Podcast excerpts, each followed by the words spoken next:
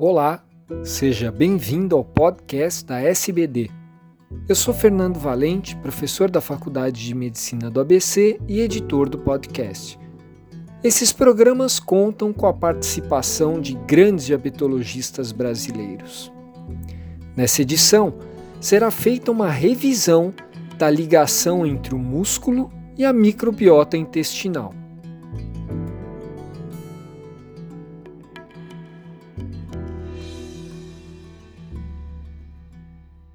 Olá pessoal, meu nome é Roberto Zaguri e eu estou atualmente no biênio 2020-2021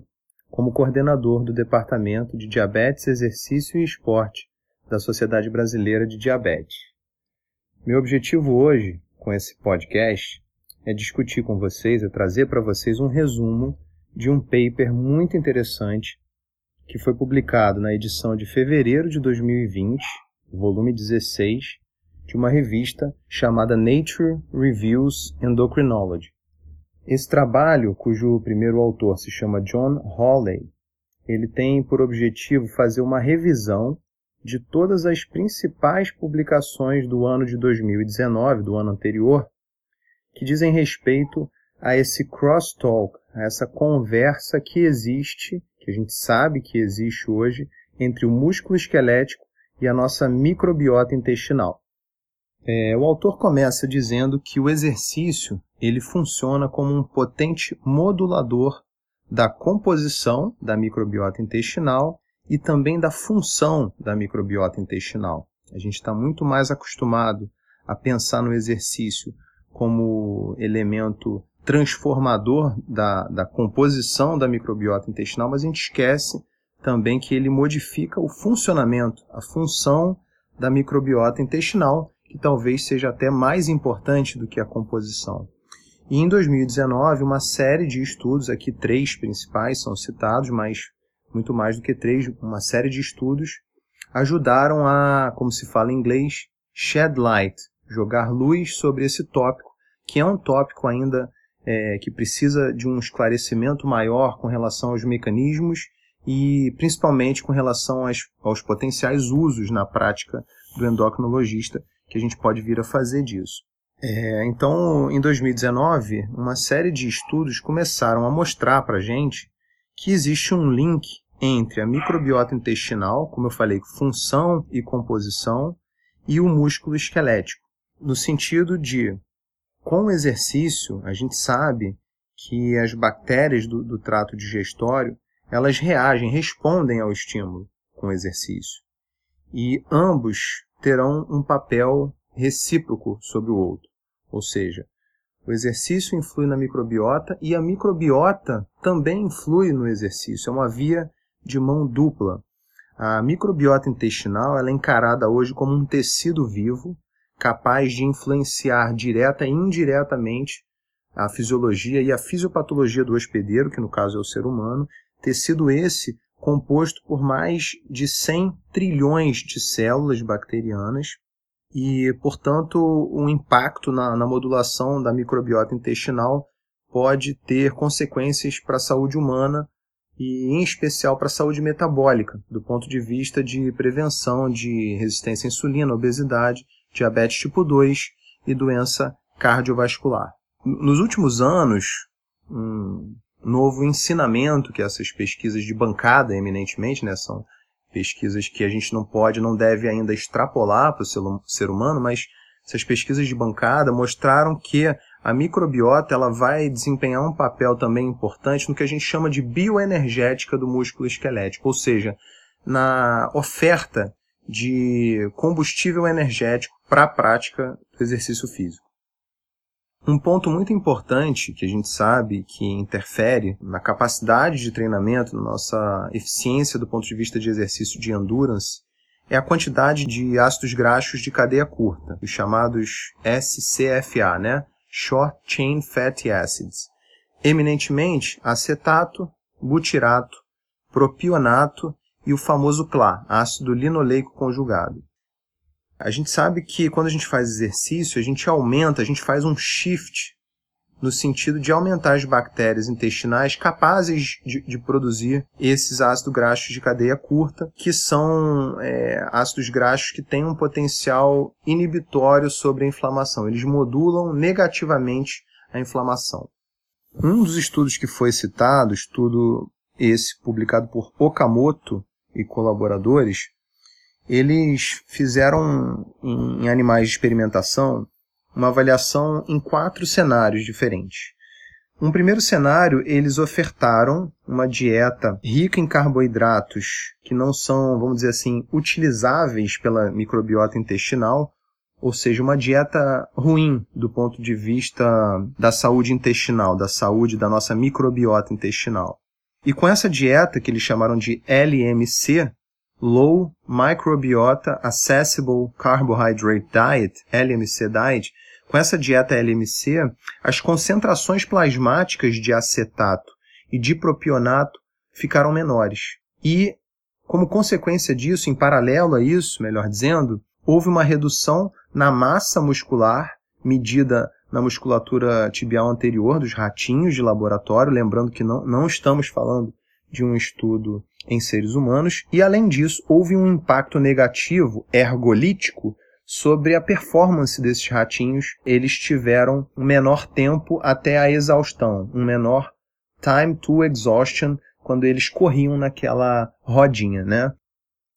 Esse foi um cenário. Um outro cenário que esse mesmo grupo fez no mesmo estudo, eles eliminaram a microbiota intestinal desses animais de experimentação usando antibiótico terapia de largo espectro e com isso eles conseguiram comprovar que houve uma redução na quantidade de ácidos graxos de cadeia curta, no conteúdo de ácido graxo de cadeia curta, tanto circulante quanto na, na avaliação fecal que foi feita.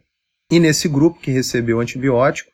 e piorou sua composição de microbiota intestinal, houve também um impacto negativo na capacidade aeróbia desses animais.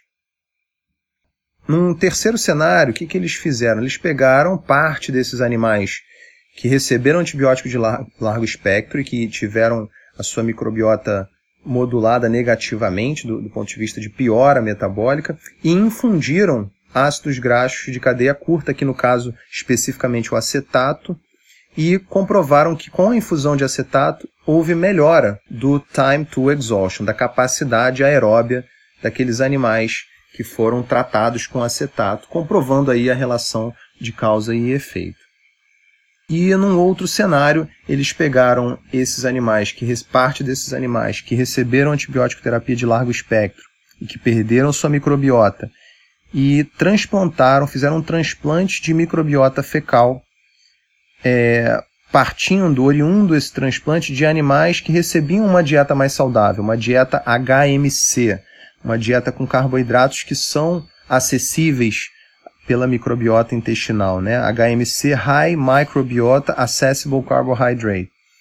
E com esse transplante de uma microbiota de um animal que recebeu a dieta HMC, a dieta saudável, vamos dizer assim, houve reversão de todos os achados ergolíticos.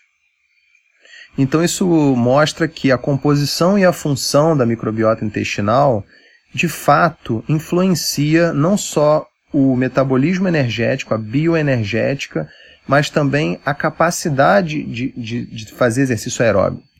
É possível que o impacto negativo do uso de antibióticos em seres humanos, do ponto de vista de consumo dos estoques de glicogênio muscular, se dê via interferência na microbiota intestinal,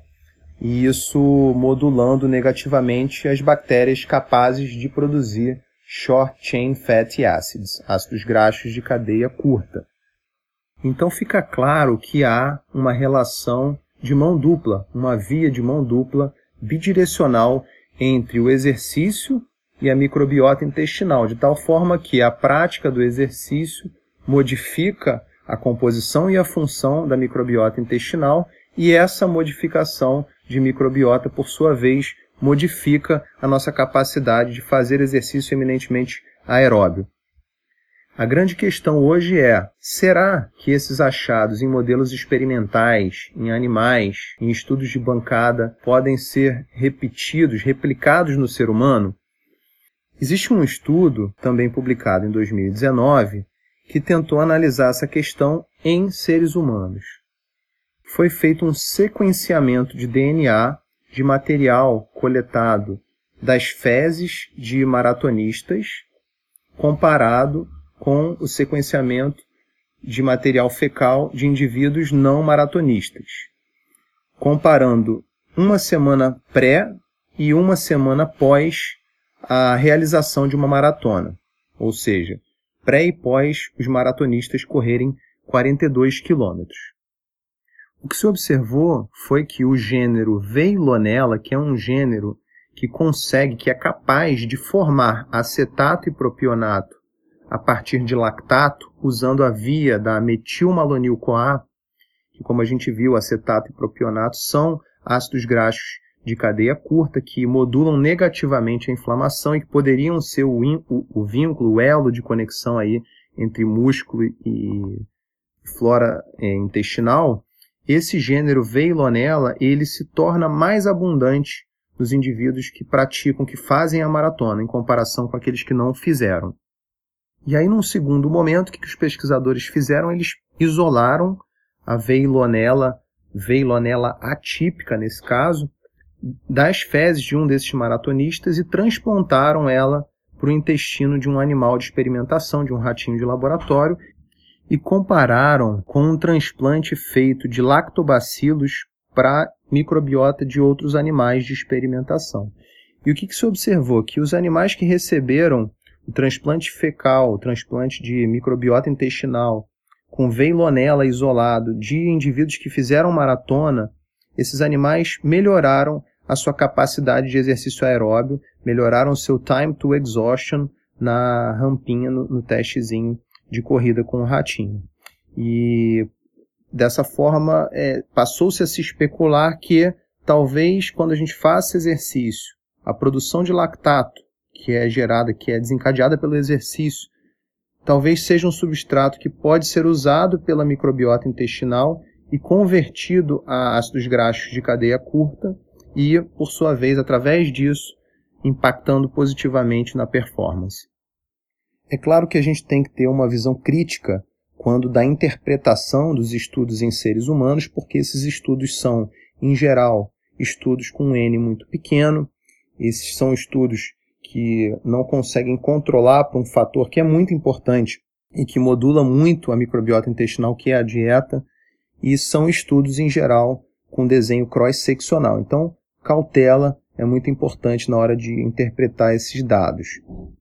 Um aspecto muito importante que a gente tem que levar em conta é que talvez a modulação que o exercício físico produz na microbiota intestinal seja dependente da composição corporal baseline do indivíduo que é submetido a esse programa de treinamento. Vou citar um trabalho aqui de Allen e colaboradores que mostra que exemplifica essa questão. É, os indivíduos do estudo foram submetidos a um programa de exercício de endurance que durou seis semanas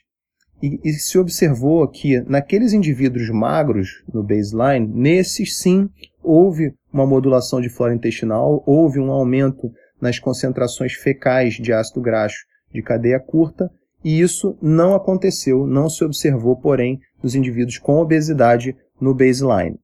Então a gente pode concluir que o exercício é sim uma poderosa ferramenta, um instrumento para modulação da microbiota intestinal, no sentido de transformá-la em uma microbiota mais saudável do ponto de vista metabólico, capaz de produzir ácidos graxos de cadeias curtas e que vão é, modular negativamente a inflamação, protegendo o nosso paciente de resistência à insulina.